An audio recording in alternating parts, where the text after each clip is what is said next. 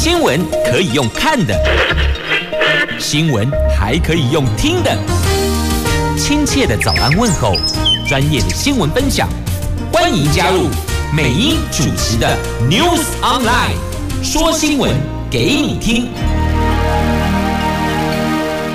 亲爱的朋友，大家好，大家好，大家好，欢迎您再度锁定收听 News Online，我是美英，我是谢美英。在进入今天四大报的三则头版头条新闻之前，我们先来关注的是天气概况。来来来，看看今天白天的温度如何？大伙儿都在期待。今天礼拜三了，气象局说礼拜四会回暖，那也有说礼拜五天气会变好。今哪里升起来最好几刚啊，够冷来几雷哦，白天。北北桃十二度到十四度，竹竹苗十二度到十三度，虽然只有落差一度，但是 long day long h o l 啦，而且是不管白天夜晚都在下雨呀，下雨天要小心行驶。路面湿滑，保持安全，跟车距离。好，来看四大报的三则头版头条。来，中时联合头版头讲的都是哦，这乌克兰、俄罗斯的事件，俄罗斯的军队挺进乌东两个独立区的，果然吧？你看吧，之前美国就说林北怕乌克兰，普丁说没这回事，结果他下令进军乌东了。自由时报的头版头条。宜兰县长林姿妙母子三个人，还有三位局处长涉嫌土地开发等弊案扩大侦办，廉政署进行第二波的搜索，并且漏夜侦讯。经济日报头版头条：这因为俄罗斯进军乌克兰，所以造成了金融市场的巨震。油价、黄金这么更小，哎，K 卡管呢往上飙，往上走了。普京承认乌东两地区是独立国家，欧美严拟要进行制裁。那现在投资人转进避险资产，金属、农产品的价格往上走了。好，以上就是今天四大报的。三则头版头条，那《经济日报》的头版头也是因为普亭下令进军乌东所造成的金融市场的动荡。那同时，接下来金属、还有油、还有农产品价格都会往上飙。那么，只要油往上走，接下来牵动的就是其他的民生物资的价格了。所以，这个影响是不容小觑的哦。来，接着。关注的是四大报的详细的头版头条。先来看联合中时头版头，这连带着跟经济日报头版头也有关系哦。普廷下令进军乌东了，这美国、英国、欧盟纷纷要祭出制裁，德国拟终止北溪二号啊，这普廷签署了行政命令。承认乌克兰东部新成立的顿内茨克人民共和国和卢甘斯克人民共和国，而且还下令俄军进入当地维和。俄罗斯总统普京在二十一号宣布承认乌克兰东部顿内茨克跟卢甘斯克这两省是主权独立共和国，而且下令俄军进入当地维和。西方国家是群起强烈谴责，指控俄罗斯。破坏乌克兰主权，那美国、英国、德国都已经宣布要进行制裁了。联合国安理会紧急举行会议讨论。那普京透过电视转播发表将近一个小时的演说，宣称乌克兰历史上就不是独立国家，而是前苏联创建者列宁所创立，而且说乌克兰现在新纳粹崛起，寡头横行，已经成为美国。殖民下的傀儡政权，如今乌克兰想要加入北约组织，更会对俄罗斯安全构成直接的威胁。那普京随后签署命令，承认乌东顿巴斯地区这两省是独立的，也宣布根据这两国请求，他说独立承认他们是国家嘛，就根据这两国请求，派俄国军队前往维和。而这两处从二零一四年起一直都有。亲近俄罗斯分离主义分子所掌控，就一直想要并入俄国。那欧盟外交政策高级代表波瑞尔跟波兰的国防部长都证实，俄罗斯的军队已经是进入了乌克兰境内。那路透社在顿内斯克郊区亲眼目睹了军队。车队来了，疑似就是从俄罗斯过来的，因为看到了有，而且拍到了有图有真相啊！但包含美国在内都没有断言这就是侵略，所以你看啦，如果断言侵略，接下来要怎么做？那就已经不是制裁了，那是不是他们也要出兵啦？所以，那个用字遣词认定是非常重要的。那美国政府资深官员说，会持续外交运作，密切的注意俄罗斯接下来的行动，因为他们是驻军进入维和，但还没有。真的发生了内部的战争嘛？所以现在状况是这样，因此包括美国在内，没有一个国家说这个就是侵略，因为一旦认定侵略，那其他国家就要出兵了。这一出兵，那就是开打了哦。那乌克兰的总统说，考虑和俄罗斯断交。他指控俄罗斯侵犯乌克兰领土，表示不会把任何东西让给别人，希望能够以外交方式解决危机，但已经准备好要进行长期抗战了。那美国总统随即打电话给乌克兰的总统，重申美国维护乌克兰主权跟领土完整的承诺，而且说明美国最新的应应措施，包括了有制裁计划。国务卿说。就美国的国务卿说，这个是对乌克兰主权跟领土完整的明确攻击。俄国总统普京再次明确的无视国际法和规范，这是破坏了明斯克协议呀。那所以美国接下来所谓的制裁，就是对乌东两区祭出金融制裁。那欧盟则说有二十七个实体个人列黑名单呐。在英国，首相强生宣布将制裁俄罗斯银行等五家俄国银行以及三名俄国的亿万富豪，冻结他们在英国所持有的任何资产，禁止在英国活动，也禁止所有英国民众和实体跟。俄罗斯进行交易哦，就俄罗斯国家他们的银行，或是这三名俄罗斯的亿万富翁哦。那强生还说，未来还将进一步制裁，这个只是初步的做法。德国总理他说要终止俄国直通德国的北溪二号天然气管线认证审议程序。美国向来主张将。北溪二号当成是制裁经济制裁俄国的主力武器，德国一直都闪烁其词哦，没有 yes or no。在俄国宣布承认乌东两省独立之后，这个是德国最新的表态。那本来美国一直在问的，那德国都一直不不哭不笑不点头也不摇头。但这一次呢，因为俄罗斯军队进驻了，所以德国明确表态，我们就是把它给停掉。终止管线认证的审议程序呀。那欧盟向成员国提出制裁俄罗斯的建议，将针对二十七个实体跟个人进行制裁，包括了有政治人物、军事人员跟金融机构。那另外呢，投票支持承认乌东两省独立的三百五十一名的俄国议员也将受到制裁，但这项建议仍需欧盟所有会员国同意呀。好，那联合国怎么说呢？联合国安理会举行紧急会议。美国驻联合国大使表示，俄国宣称派军入乌克兰维和是胡说八道。中国大陆驻联合国大使也说，各方都需克制，避免。加大了这一种紧张的气氛。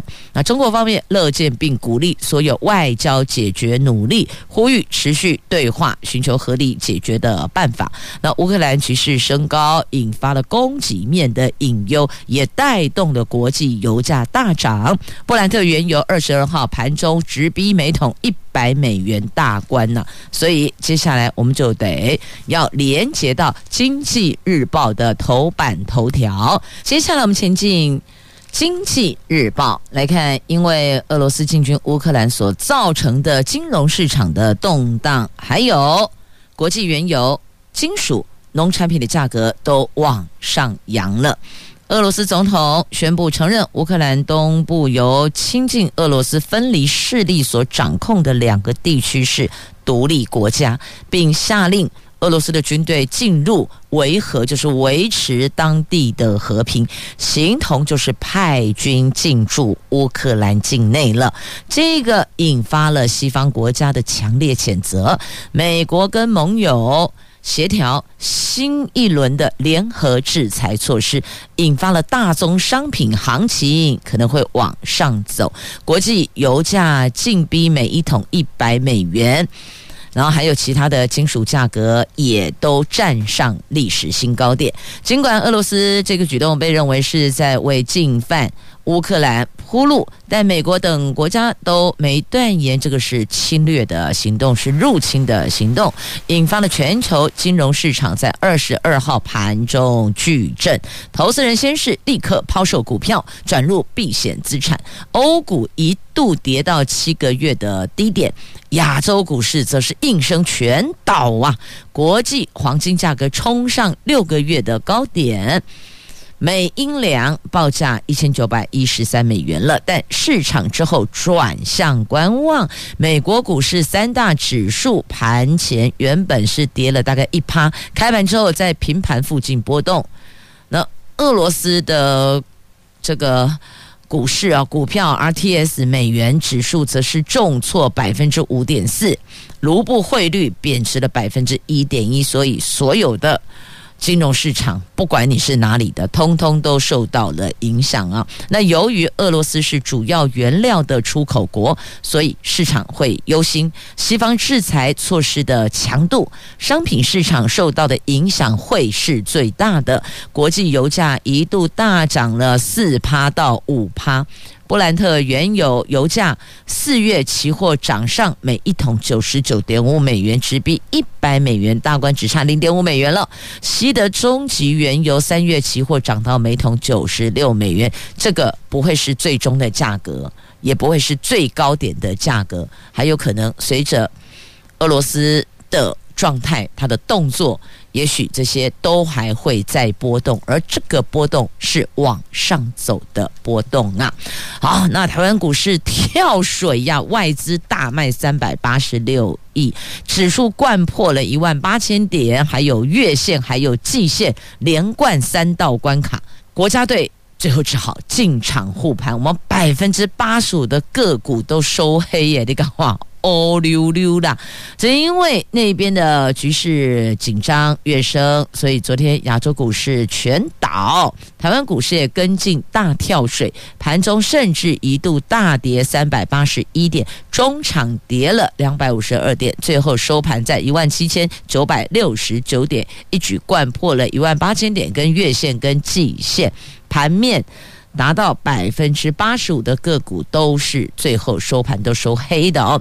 那法人说呢，这俄罗斯乌克兰冲突成为最近全球金融市场的最大只的黑天鹅。台湾股市短线虽然仍有反弹机会，但还是要小心审慎，防范指数进一步下探。半年线的支撑点，那加权指数昨天在各项国际利空变因的冲击下开低走低，最高一度大跌了三百八十一点。盘面上市柜，盘面上市柜个股一度超过一千七百档下跌，将近中午的时候，午盘随跌升抢短买盘挺进啊，加上国家队适时的进场护持，让。跌幅稍微收敛，不过最后还是大跌了两百五十二点，收盘在一万七千九百六十九点，成交量是三千四百二十八亿，市柜合计四千零七十六亿，指数一口气跌破这三道关卡，那大概最后收盘后有一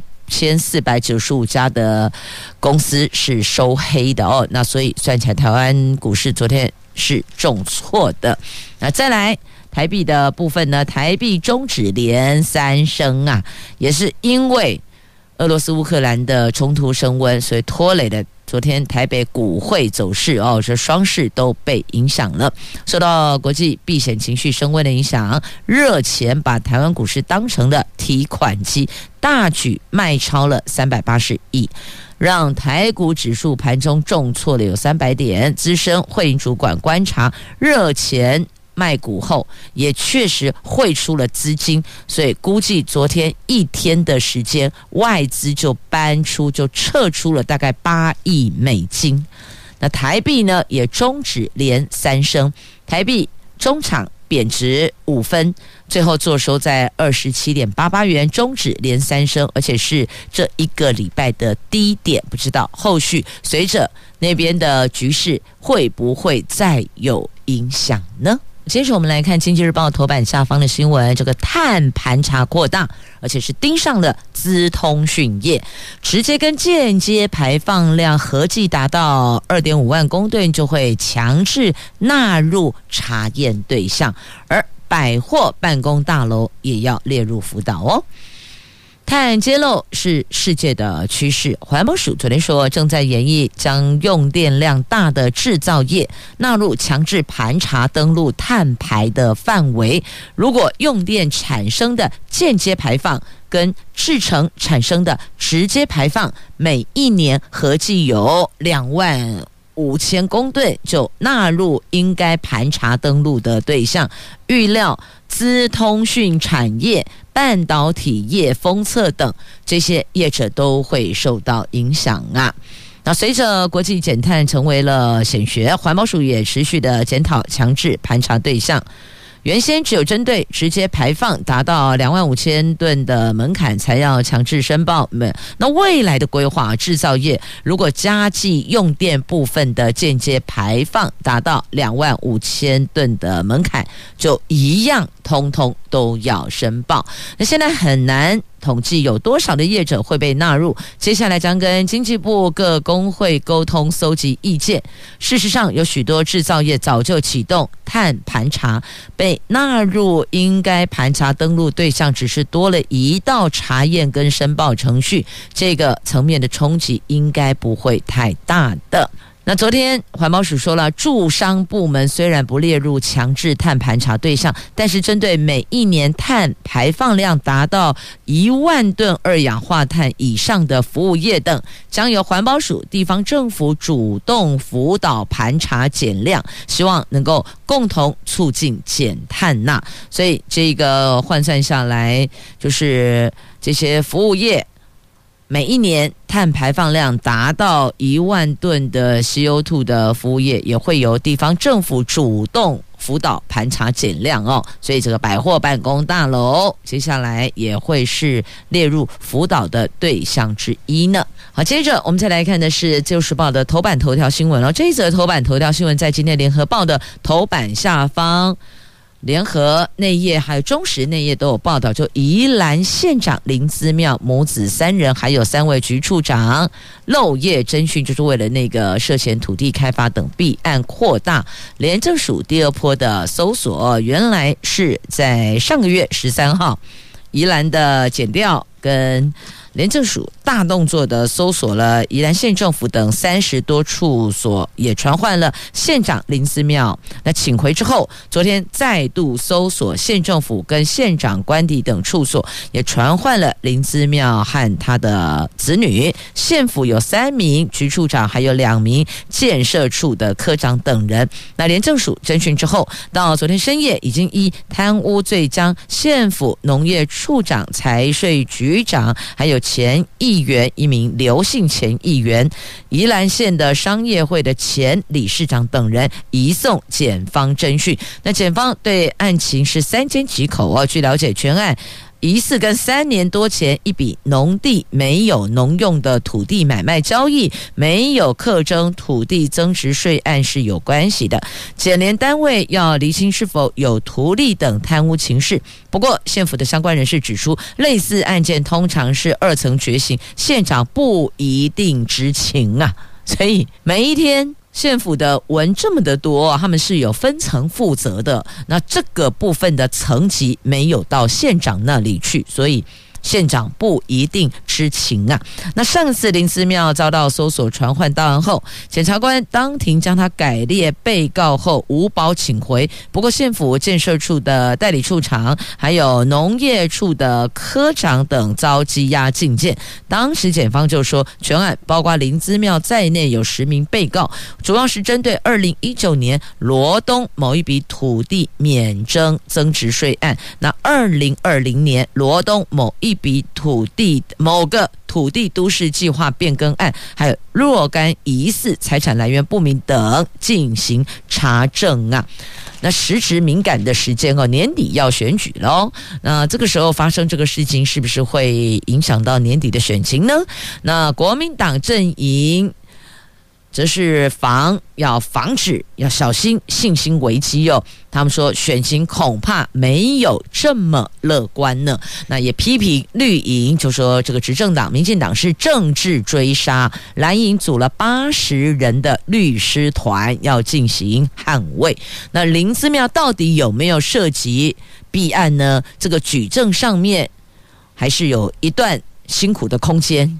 公文二层决行是不送县长的。绿营说案子未必会烧到林姿妙，但是会不会影响到年底的选情？这显然现在连蓝营自己都知道了，恐怕选情不乐观了。那林姿妙赢得民心的部分是他有兑现政见。那县民说呢，这个只是操作查弊，选举未必赢啊。但如果照这个态势一直往下走，哎，这嘛是李维呢？二月底呢，还有九个月要投票，十一月二十六号，所以整整还有九个月的时间，这中间的变化如何很难说。那你说会不会影响？多多少少，只要是牵涉到这些。那么在形象上面就没有，就可能就不会像之前那么的完美了，多少还是会有影响的哦。那宜兰检方说依法搜索厘清案情，那目前县府已经有六名的局处长被约谈了。好，这个是在今天《旧时报》头版头条，那么联合头版下方，中时在头版内页都有报道的。新闻详情您就自行翻阅了。来，接着来看一下，这前副总统陈建仁加入民进党了。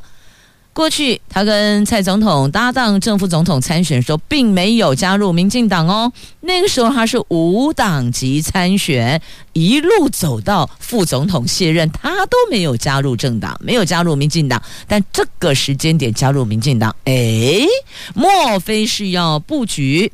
接下来的双北市长吗？要征召参选台北市长吗？也或者是要接任行政院长吗？不过话再说回来，当时选副总统都没加入民进党了，而且到卸任都没入党。这个时候加入民进党，如果只是为了要选台北市长，亦或者是要接任行政院长，这都不需要啊。因为过去也曾经有过非国民党籍的接行政院长啊，那也有。力挺过非民进党籍的呃参选台北市长啊，就是柯文哲嘛，他不是民进党籍，但是参选台北市长。那么过去也有非民进党籍的接行政院长，就是民进党执政的时候，并不是用民进党人士接行政院长。所以这个看来看去，不一定是为了这两个位子才要加入政党。那唯一有可能是什么？二零二四，二零二四，酸中痛啦。这个就一定要入党了，所以这个部分是不是有这样的盘算呢？有人说，这个时候蔡英文。让陈建仁加入民进党，当然也是陈副呃前陈副总统他自己有思考过哦，要加入民进党的，那他成了蔡英文最强的活棋呀，进可攻，退可守，因为他在党内的人缘也是挺不错的。其实很多政治人物哦，他在这个政党里边大概都跟谁跟谁比较好，那所以难免因为跟 A、B、C 比较好，他可能跟甲、乙、丙就没有那么好。陈建人算是比较少数的，他不管 A、B、C 还是甲、乙、丙，一拢 OK 了，龙中后了，所以党内人缘也好，形象也也非常的好哦。那再来，他在医疗这一块也很专业，所以呢，有人就说他成了蔡英文最强活棋卡赖神的秘密武器。啊，你看到不？重点得加了，也许有可能是握在手中的最强活棋，要卡赖神前进大卫的进攻大卫的武器。所以你说吧，说来说去哦，各政党一样啦。打开门面对对手哦，对手阵营，那当然大家都是强来强去的。但是呢，关起门来，党内自己的同志哦，那是高来高去的。吼吼，那个啪嘎，那个叫什么？台语意思是说，就是砍到见骨，老会老的东西啊那好，那这个是在今天中时 A 四政治综合版面的头条，详情你就自行翻阅了。来，接下来我们来关注是中时跟自由头版下方的新闻。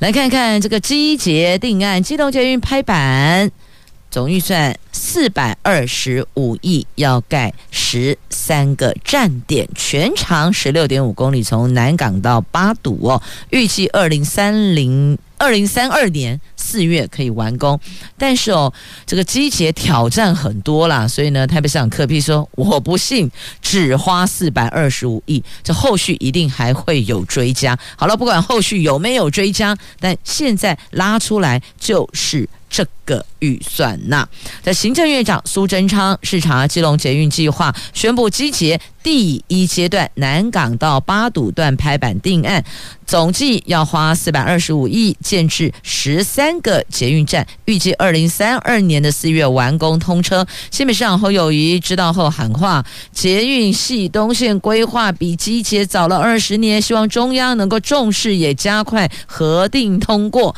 行政效率快速提升，就能减少更多经费支出啊！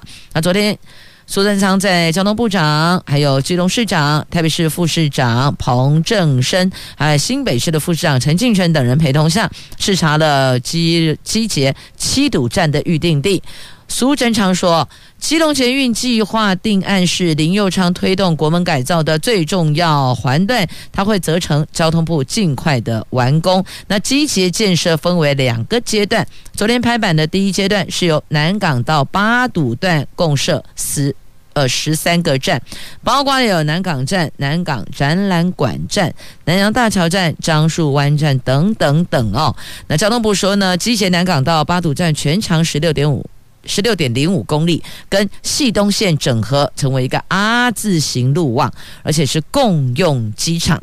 台北端采地下形式衔接高铁、台铁南港站，还有捷运南港展览馆站，预计站间运量能够达到一个小时可以有八千人，每个小时可以提供十六班次。综合规划在去年十二月底提报启动环评程序，明年进行都市计划变更。预计二零三二年四月可以完工通车呀。好，那经费说是四百二十五亿，不过呢，集结沿线确实要挑战比较多，所以柯文哲认为啊，这里空起来哦，四百二十五亿嘛，起不起来，盖不起来了。他说。盖捷运费用非常非常的贵呀，近两年的营建成本已经增加百分之十六，所以认为四百二十五亿元恐怕是盖不起来的。那基隆市有多名的民意代表则认为，民众势必会优先选票价比较便宜、不用转乘的台铁，也无法吸引使用私人运具的通勤族改搭捷运，而且还有没做环评、土地征收等问题哦，这些通通都有待。一关一关的去解决呀，所以你看，本来盖机捷，他们原来是说啊，可以这个疏解交通哦，但其实很多是因为自己开车前往，所以呢，这个人运具的部分，你要怎么让他因为有了机捷而不自己开车，我就去搭捷运了呢。所以在基隆在地的民意代表，他并没有这么乐观的看待积极哦，而且这个过程还有许多需要面对的问题。那看来这一条路有没有可能这么顺遂的，在二零三二年的四月就可以完工通车了呢？好，这是一个骑程不乐观。那台北市长柯文哲则针对预算不乐观，他说：“你看呐、这两年来啦，营建成本。”有上升的原物料 K 给嘛，然后人事管销增加嘛，特别是捷运环状线六个工程标就流标两次，还追加了九十亿元又流标，现在工程费用绝对比想象困难，所以呢，他是有所本的，不太相信盖基杰只要四百二十五亿呀，他认为这个数字 keep 起来哦，一定后面都要再追加了，那到底是不是一个？先拍板定案，预算拉出来，后续再追加的一个概念呢？好，总而言之，能够有便捷的大众运输路网是好事，对地方发展都是好事哦。那只是这个过程跟未来的预期的效度是否能够达标，这个可能另是另开一个思考的空间了，讨论的话题了，但。侯友宜也说了，哎，啊，我们那个捷运汐东线规划比基捷早了二十年，希望中央能够重视加快核定通过。但是有没有听到重点？苏院长说了，这个是林佑昌非常重要的一个这个推动国门改造的。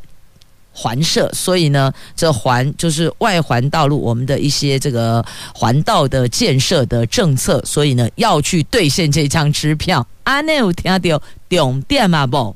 所以每一条。交通路网都很重要，但要怎么去排它的顺序呢？就很多的环境跟人为的因素在里面了。好，这个有智慧的朋友大概就听得懂在讲什么了哈。好，我们送上台正宵的歌曲《火车快飞》。那么其实觉得捷运有点像是在空中飞的火车，有？空中不是跟那有迄个小号在飞吼，毛灰下在飞的，还得叫做捷运。我们来看一下有关疫情的部分。香港疫情狂烧啊，上个月强制全民进行普筛，每个人必须核酸检测三次，而且还每天要快筛。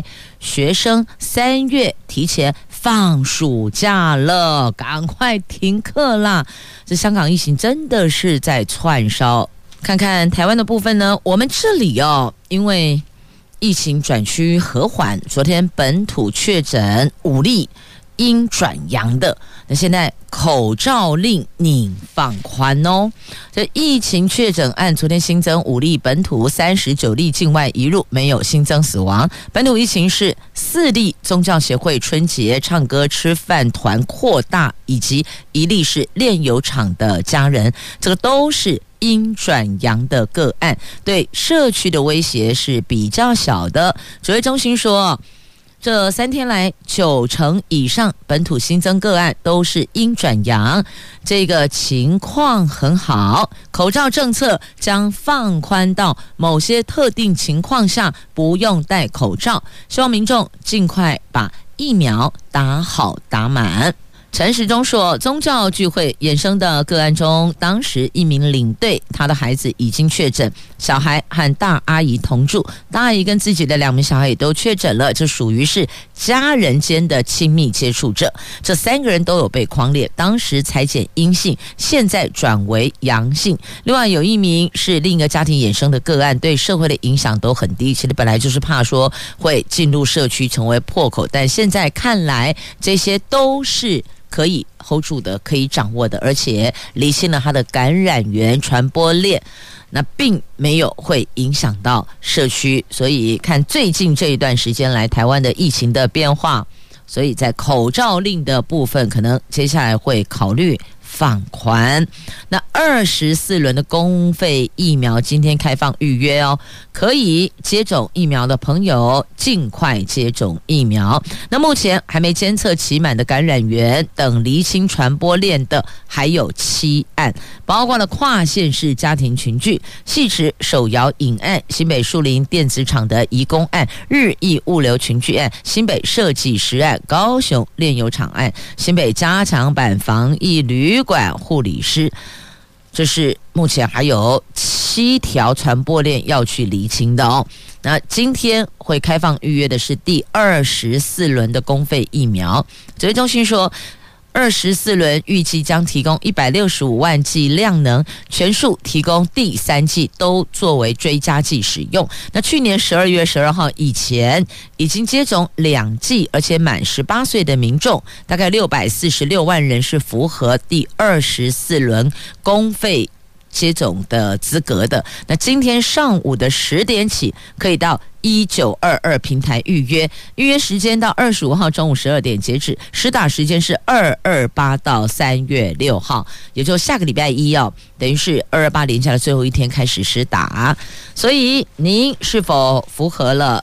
追加剂的那个时间，它有一个要求嘛，满三个月以上哦，那么就可以去上网一九二二平台去预约了，上平台去预约了。好，那么接下来我们要关注的是有关学测的部分哦。这次学测有五千七百六十六个人次扣一级分内，因为。答题卷没签名，那还有在上面乱涂鸦的哈，这些通通都算是扣一级分的考生啊。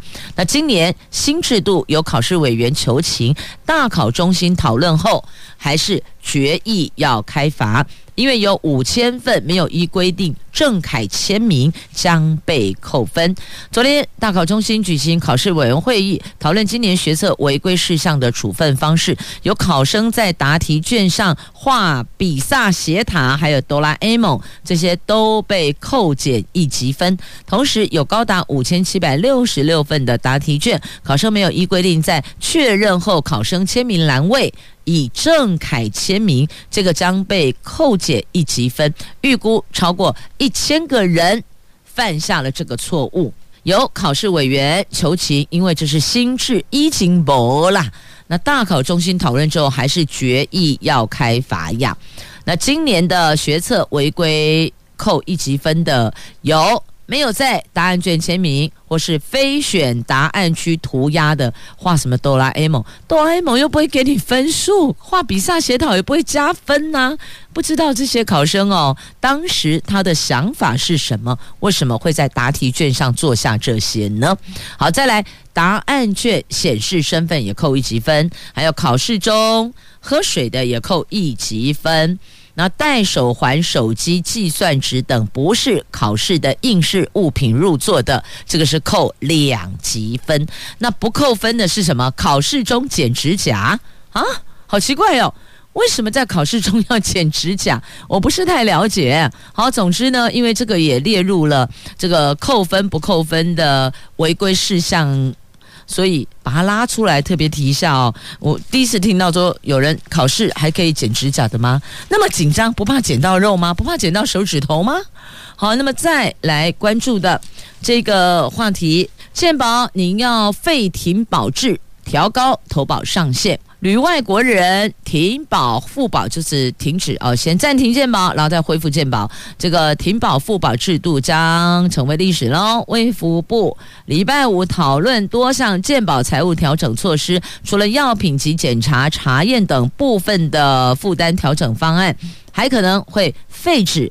停保制度平均每年会影响十六万人，届时出国未满两年者还是需要持续的缴交健保保费，预估每年可以增加大概二十六亿的保费收入呢。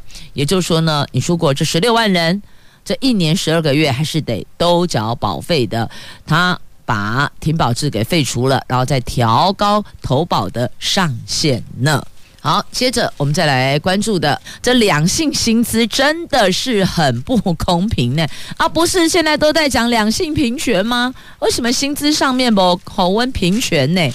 你知道吗？如果男生女生薪水要一样哦，女性必须要多工作五十八天才跟男性同酬，所以我们等于是什么？就是同工不同酬，或是同酬不同工，对不对？要么就一样的薪水，但是你的工作量会更多；要么就是一样的工作量，但是薪水不赶快呐。这两性薪资差距扩大。第一次发生了同酬日不减反增啊！劳动部昨天宣布的这数字会说话哦。二零二一年女性比男性必须多工作五十八天，因此今年同酬日是二月二十七号，比去年的二月二十号还多了七天，也是二零一一年首次调查以来唯一一次不减反增的年度。那劳动部推估，应该跟二零二一年产业间景气状况还有加薪幅度出现比较大的落差。是有关系的，那但这里我也要说，其实女性女性她有一个先天的特质，比较细心，韧性也比较足够，所以其实女性融入职场的以这个暴冲表现来讲的话，哈是比较低一点点的啦。所以善用女性啊，应该这么说啦，都两性平权了嘛，应该以能力来分配工作跟职务，而且而且哦。要给同样的一个奖励措施，不管你是男的女的，不管公的母的，反正只要能够达标，应该都是一律就是给奖励，亦或者惩处也应该是公平的，工作量也应该要是一样的，不能够再有这种男女。这个同工不同酬，或是同酬不同工哦，这不可以的，应该都要是平等的。好，那么再接下来，来来来，北北基桃街头艺人跨区金茂马一证通，朗西一卡通加起一证通，下个月起只要拿一张街头艺人证照，四个地方通通通用，通通都通用。